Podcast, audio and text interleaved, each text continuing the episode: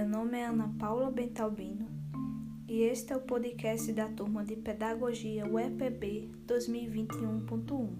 E neste episódio irei abordar sobre a temática Escola Pública para os Negros e os Pobres no Brasil Imperial. No século XX, a escola pública, os ginásios no Brasil eram frequentados por pessoas de classe média e alta. Desse modo, era bastante restrita o número de pessoas pobres que conseguiam se manter nessas escolas, devido ao ingressamento muito cedo no mercado de trabalho. E também pode-se destacar que a presença dos negros na escola era muito limitada devido às questões raciais e também por pertencerem a essa camada mais pobre da sociedade. Mas, com a Constituição de 1824, que, com a implementação das escolas públicas para todo cidadão brasileiro, houve de certo modo um apelo para a necessidade de ensinar, civilizar a sociedade, pois a aprendizagem de leitura, da escrita, das contas, frequentar a escola era uma maneira de construir uma nova sociedade. Mas pode-se destacar um impedimento dos escravos frequentarem as aulas públicas, sendo um equívoco na história da escola pode-se notar que havia essa associação dos negros aos escravos. Sobre a Constituição de 1824, Moisés, abre aspas, proibia o acesso à educação aos pretos, negros e crioulos, fecha aspas.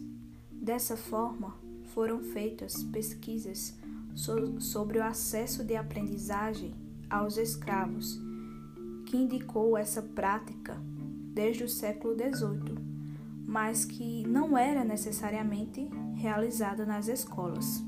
Durante o século XIX, não foram realizadas muitos estudos sobre a escolarização dos negros, é, dessa maneira fazendo com que desse visibilidade a uma outra possibilidade de vida a essas pessoas que não fosse associada à escravidão ou à marginalidade. Apesar do espanto dos historiadores no fato de haver negros que soubessem ler, escrever e contar, é importante analisar o cenário que estava nessa época na sociedade imperial, como as precárias condições de funcionamento das escolas públicas e o alto índice de analfabetismo no final do século XIX. Em relação à instrução dos pobres no Brasil de 1999, Moisés, abre aspas, no século XIX, a alternativa para os filhos dos pobres não seria a educação, mas a sua transformação em cidadãos úteis e produtivos na lavoura enquanto os filhos de uma pequena elite eram ensinados por professores particulares. Fecha aspas. Apesar disso, haviam pesquisas que demonstravam a presença dos pobres nas escolas. A escola pública elementar do século XIX foi destinada a crianças pobres e negras, possuindo uma característica fundamental inclusivamente no objetivo de instruir e civilizar e produzir coesão social, mesmo que foi de maneira precária, desse modo não sendo construído como uma alternativa social. Pode-se analisar também que o fato dos filhos da população negra estar nas escolas não é decorrente da abolição da escravidão a vivência dessa discriminação étnica e racial nas salas de aulas não é algo recente, é algo que vem acontecendo há quase 200 anos. Portanto, pode-se afirmar que a propagação da concepção da importância da escola na organização da sociedade é uma invenção imperial associada à difusão da Constituição. Desse modo, incorporar o período imperial nas análises sobre a presença dos pobres, negros e mestiços na história da escola pública brasileira, podemos problematizar melhor o fracasso da escola como uma questão civilizadora e também de homogeneização cultural da população brasileira durante a monarquia. Ao longo do século XIX, ocorreu apelos para melhorar a situação moral dos brasileiros, apresentando-se como fator importante para a elaboração da nova condição de cidadãos de direitos e deveres. Nos anos iniciais do Brasil independente, houve um grande ênfase na negação do regime absolutista, no uso por parte das elites e de associações do tipo ignorância e dependência política, e entre instrução e liberdade. Essa concepção havia sido motivo de uma atividade escolar em uma escola mineira. É o caso do exercício de Antônio Martins da Silva, aluno da aula pública de Forquim, entre vários outros. Na escrita enviada ao delegado literário 14 de maio de 1837, o menino escreveu, abre aspas, amar a liberdade, aborrecer a escravidão, procurar o bem público e evitar o mal da pátria. É o dever do cidadão honrado. Fecha aspas.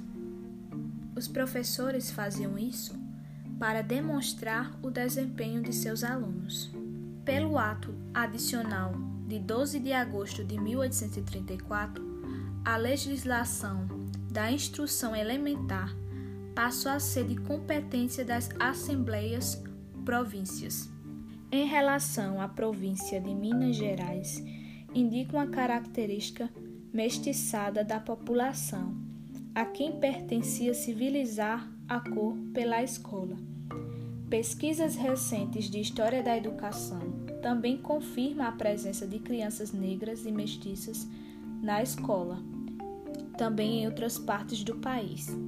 Com isso, foram muitas as tensões para a implantação da obrigatoriedade escolar. Agora, discorrendo sobre as crianças pobres na escola pública, em relação a isso, é, houve a criação da Caixa Escolar, do subsídio financeiro para professores particulares que ensinasse a esses meninos pobres é, previsão de verbas para comprar materiais para esses alunos e também ofícios e mapas de frequência de alunos, relatórios de delegados ou inspetores de ensino. Com isso, as famílias mais ricas não mandavam seus filhos aos mestres públicos, sendo ensinados a domicílio ou a aulas particulares. Era notório que a pobreza das famílias era um fator fundamental para a falta de frequência das crianças às aulas. A pobreza é citada tanto pela falta de vestimentas para as crianças comparecerem às aulas, como pelo trabalho infantil, pois essas crianças deixavam de frequentarem as aulas para que pudesse ajudar seus pais no trabalho. Agora, em relação às crianças negras na escola pública, o professor Anselmo Barreto relata sobre a escola frequentada por ele em 1910. Abre aspas. Outro fato que me intrigava naquela época era a de desigualdade social. Filho de, de pais que exerciam profissões mais nobres não gostavam de relações com os colegas de operários e de lavradores. Muitos, embora existisse certa aristocracia rural, o preconceito então contra os pretinhos era muito grande. Ninguém gostava de ficar perto dos poucos que frequentava a escola. Fecha aspas.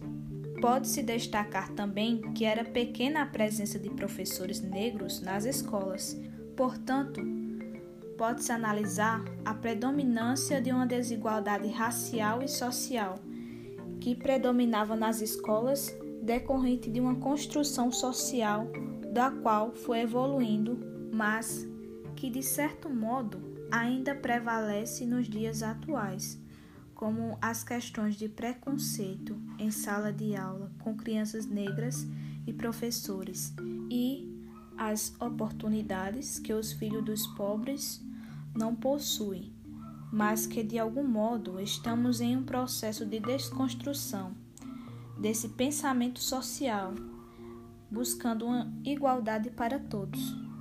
Com isso, chegando ao fim de um episódio de podcast, agradeço aos ouvintes que estiveram dispostos a ouvir esta temática até o fim e animamos para as outras temáticas que estão disponíveis nos outros episódios de podcasts. Para fazer essa exposição, nos baseamos na pesquisa de doutorado de Cíntia Grevia Veiga, defendida no ano de 2008, intitulada Escola Pública para os Negros e os Pobres no Brasil Uma Invenção Imperial.